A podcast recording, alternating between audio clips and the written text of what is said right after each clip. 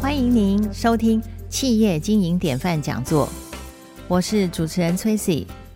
每一集我们为您邀请杰出的创业家来分享建立企业的心法，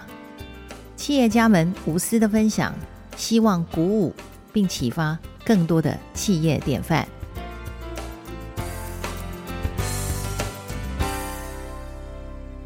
知识的跨域整合并不是一件容易的事，李方全董事长却乐此不疲。他精进研究，融会贯通，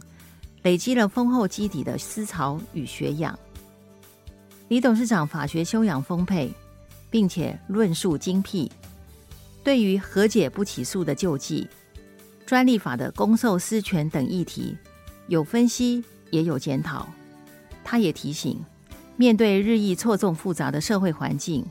应该要有起码的法学知识，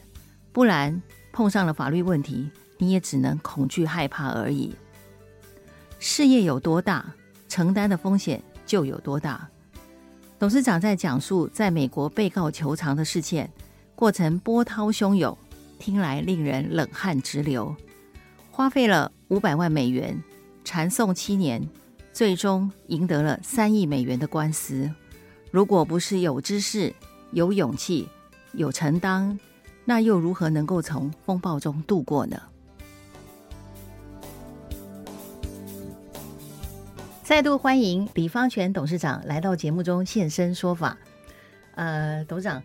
我们想再请教您哦，就是有关您的学习横跨了东西两方不同的文化范畴。那请问您如何看待东西文化的文化冲击？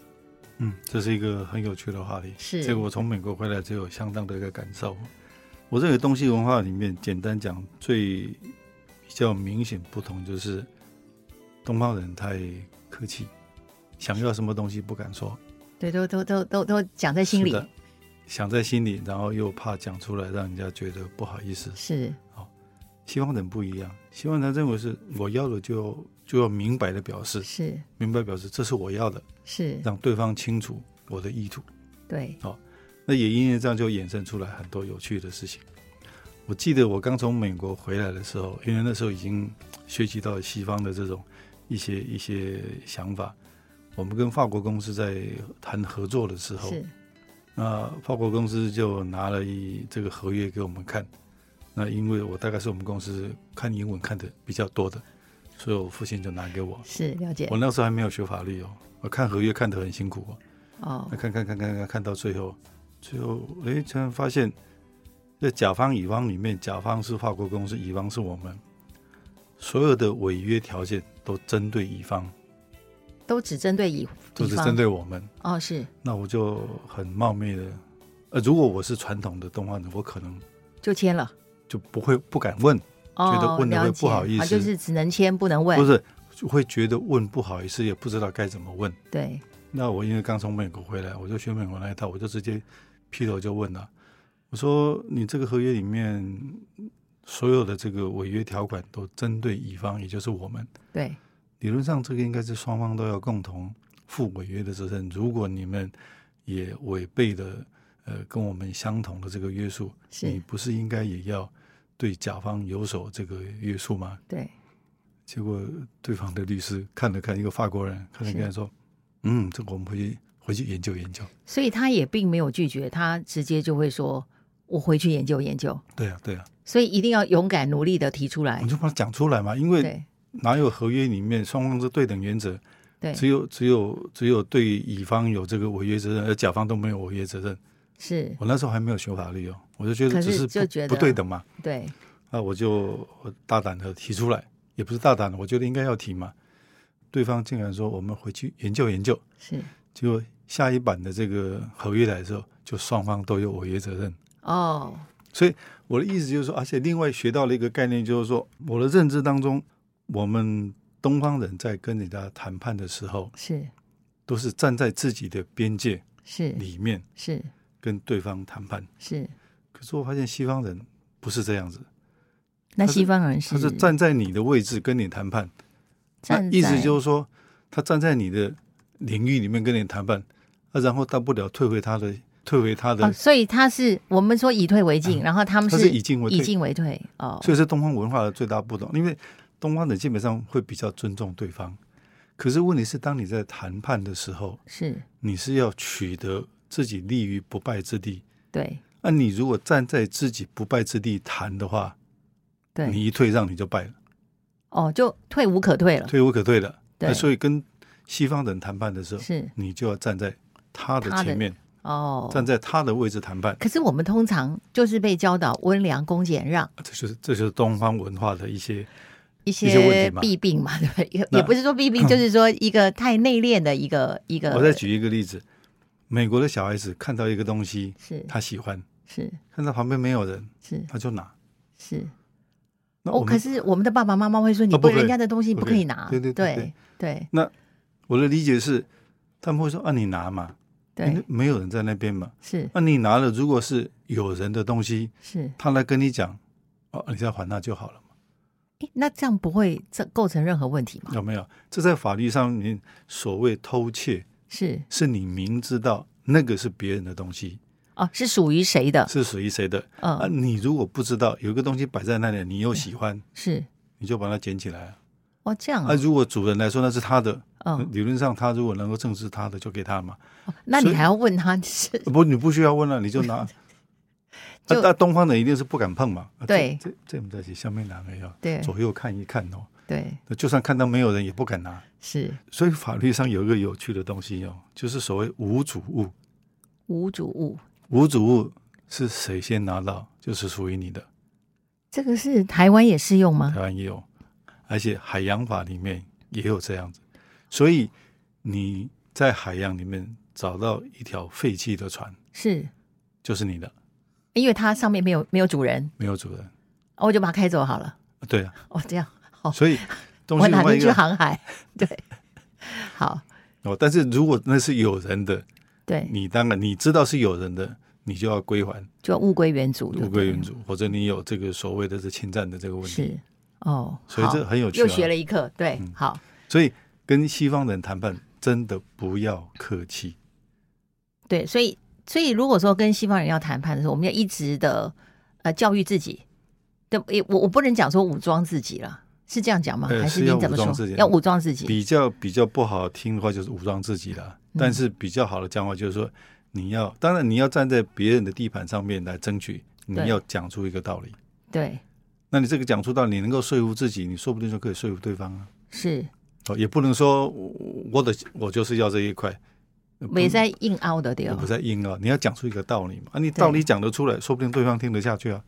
哦但但是你一定要争取到让自己有办法去讲出来，是的有是的有机会去讲出所来，以要准备嘛，要所以准谈判备之前要做很多准备嘛。是要找足了对自己有利的理由，说为什么我要站在这里跟你啊谈。谈。那如果说这样，我们回到东方，您嗯又回到台湾来做管理，那在管理上你会用西方的这个方法？不，会，不会。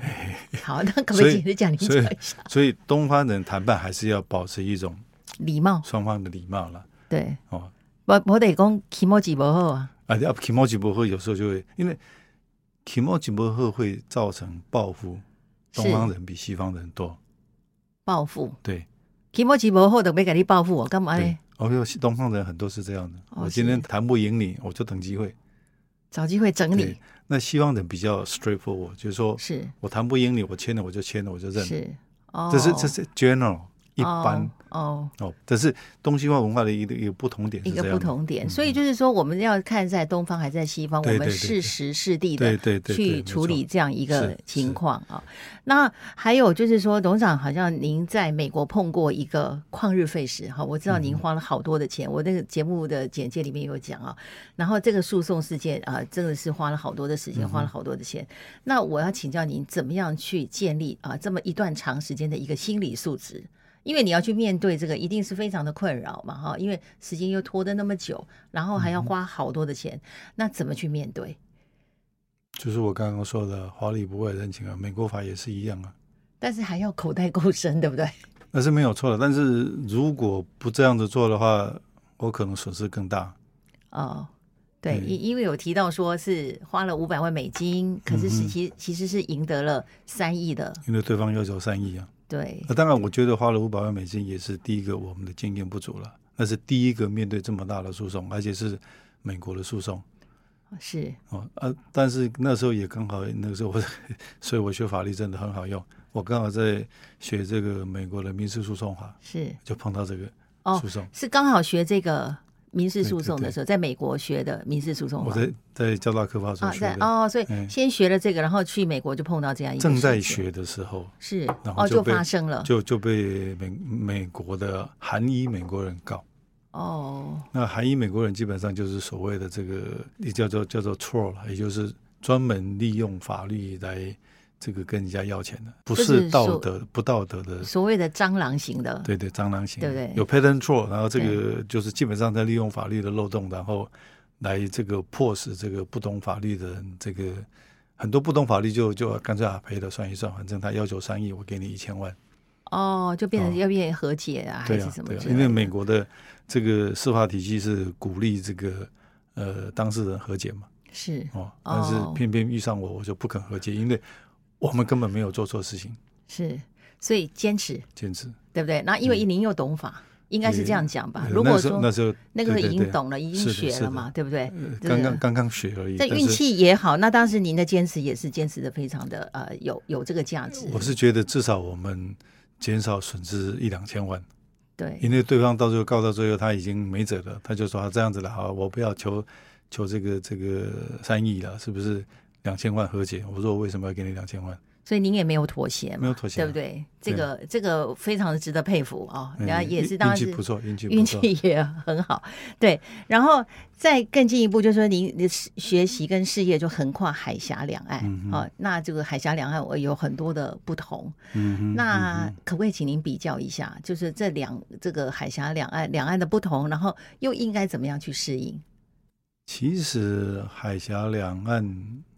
在九零年代我们刚刚进去的时候，台湾的司法体系已经比大陆的司法体系相对透明。九零年代的时哎，候九，零年代，嗯可是九零年代之前的台湾，也嗯，就是呃五六零年代的时候，威权呃，的年代吗？也不要说威权了，因为威权是这个对政府不 敬，不敬就是那个时候的法律秩序还没有充分的建立起来。是那我们比大陆大概整个司法体系大概进步了三十年到四十年，是所以那个时候他们的司法体系基本上是人治重于法治是哦。是那那这种情况之下的话，所以我父亲才会跟我讲这个守法。那法律有一句名言叫做“恶法易法，恶法易法”。异法所谓恶法的概念就是这个法令定下来不见得公平，可是它是是透过整个政府机关的运作，是不管他是人民代表大会还是我们的立法院，反正都是经过集体这个共识立下了法，对可能对某些人不公对，啊，但是对大部分人是公的，理论上所是以这样。您说的恶法异法，这个异是有益的异吗？义义法不恶法也是法，恶法也是法哎，它还是法啊，恶法也是法，恶恶法异异法也是法嘛好，因为它是经过整个这个呃一群这个有学养、这个有专业人定出来的嘛。是那这就回到待会儿我可以讲东西法律的一个很大的不同。对，那恶法依法，所以因为恶法依法，所以首先我们一定要守法，所以还是要遵法。要遵法。嗯，所以，但是守法了之后呢是，就有办、呃、守法了之后，再来就是要知道法律。是那知道法律的就可以用法。是我讲一个有趣的例子，我们是刚刚到大陆去的时候，大陆是那个时候很流行所谓的乱收乱收费嘛，乱收费啊。很多哦地方地方官就跟你讲啊，我们这个要收费。哦哦，动不动啊，巧立名目就对了。嗯哎，对对对对，哦那那时候我就很有趣，我也呃真的是也不知所我也用了。哦，他说要收一个什么费，是然后我就自己去看那边的这个收费的规定，对你看跟嗯没有这一条啊。哦，可是你又不能跟他讲说阿丽的没有搏击屌呃呃按那出得起， 是因因因为好因为那个是东方人，如果是对西方人，你可以这样子跟他讲。哦好哦对，所以回到东方的思我维回到东方思维，我就说，哎，那叫我们公司的主管去跟他谈，是就我去请教他一下。是哎，请教请教这个老师，他们都叫老师，习惯叫老师。那你说跟我们收这个费用，是可是我们看了这个规范里面，没有说这条费用啊，是，那我就轻轻的，啊，轻轻我啊，请教老师这个对怎么一回事啊？嗯，那那个老师就拿起来看一看，嗯，这样子哦，我研究研究。他他愿意研研究究研研究究，研究研究嗯好然后过了一个礼拜，就跟我们说啊，这个费用可以不用收了，哦，这样哦，哎，哦，那就解决了嘛。所以所以，但是其实我也不能怪这个官员呢、啊是因为九零年代开始，中国大陆在例行法治，所以他们定了很多原来官员不知道的法律哦，或者规范，是，因为定的太快对，哦。那个大陆的毛主席曾经讲过一句话：“人多好办事。”哦，你要学法律，需要很多人去写啊，那他们很人多多人啊去学，哦很多人去学，很多人去写嘛。哦，你要了把你要解，把它行诸于文字，你要是要写嘛。有人去写它，啊，他们人多啊，所以写的很快啊，所以是他们从九零年代之后，司法的这个进步啊是神速的。哦，但是这样会有一个问题，就是说，比方 A 写了什么，可能 B 不知道，对，所以我说不能怪官员，是因为法令刚刚出来，对，所以那个时候大陆的政府已经知道地方官员乱收费，是甚至拦路收费，嗯所以他们也觉得不对，但是地方太大，是所以说他们开始从中央开始写一些规范。是那刚好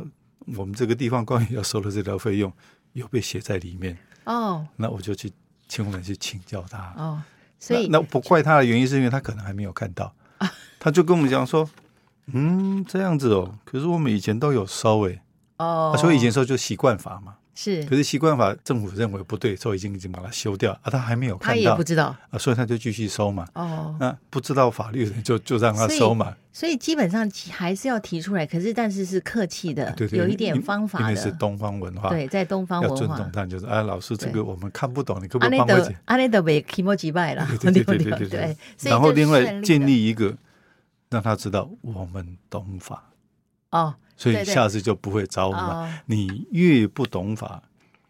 善良的官员不会找你麻烦，是。可是有有一些不善良的官员，他就会扔头轻棍。对，所以就是弱者很弱，你如果太弱，人家会欺负你。是的，是的，但是对你在东方里面，你不能讲，你不能显现的太强势，你对要请教他，让他知道你是知道的，而且你是斯文有礼的，而且斯文有礼，他他就知道下次对，呃最好不他要不要惹来弄你哎，。对对对对对。 好的，这真的是一个很好的一个学习哦。然后接下来就是说，呃，我们再换过来，就是我们讲人生经验哦。那我们可不可以请董事长谈一谈您的人生中？我想我们有有成功有失败，会会有一些失败的经验。其实我觉得常谈成功经验，就是大家都都很多嘛，哈，朗朗上口。那有没有什么样的失败的经验？然后这个失败的经验又是您成功的一个垫脚石？我不认为我有失败的经验。哦这样任 何经验，不管失败成功，都是都是成成功功的，因为从失败里面，对，你要深深的，我我要会深深的去去反省，到底什么地方失败。啊哦，当我找到理由的时候，找到原因的时候，我能够防止的时候，那就是成功了。对，所以那个所以失败，所以这也只是人是生一个养分而也已是。的，就是也是人生的光明面的另外一种解释嘛。对对哎，对，我记得有一句话叫做什么？叫做呃“假扣啦，假报诶，假扣动作假”。爆对对对，就是是阿雷吧把？失败您的是哪里人啊？ 就很好 奇。对，就是把失败当成一个很重要的经验。其实话讲回来，从西方的文化里面，西方的这个管理学里面，或者西方的科学里面，他们重视失败比重视成功还要重视。是，原因是因为成功就是成功了嘛。对，当然，你可以分析成功的理由是什么，是，可是你分析的成功理由不保证你下次会成功啊。对，可是你失败的时候，你谨慎的去思考什么地方失败。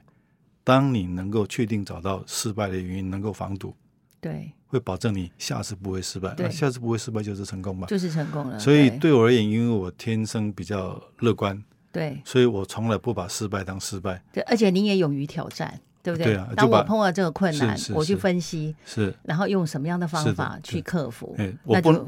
对了，所以我不能说我没有失败，一定有。可是失败的失败的过去，对你来讲，那个失败并不痛。我，呃，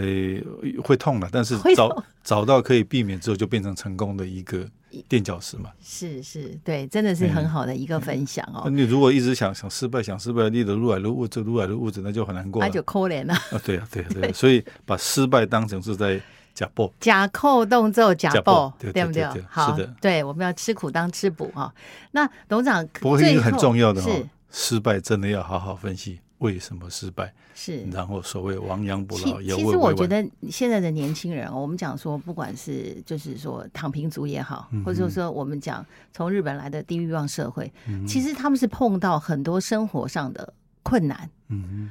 事业上也好，这个呃结婚生子的困难也好嗯，哼嗯然后他们就躺平。所以您对这个躺平族，你有什么看法？有什么建议？哼，希望他们来跟我聊一聊。啊、所以我们的这个 podcast 要继续做下去，希望董事长常 常一直在散播一些人生的光明面，是的，是的，好不好是？的，那嗯最后，请董事长啊分享一下您的人生的座右铭啊，最想传达给年轻人或者是创业者，您想要传达的讯息是什么就是简单的三个英文字，never give up。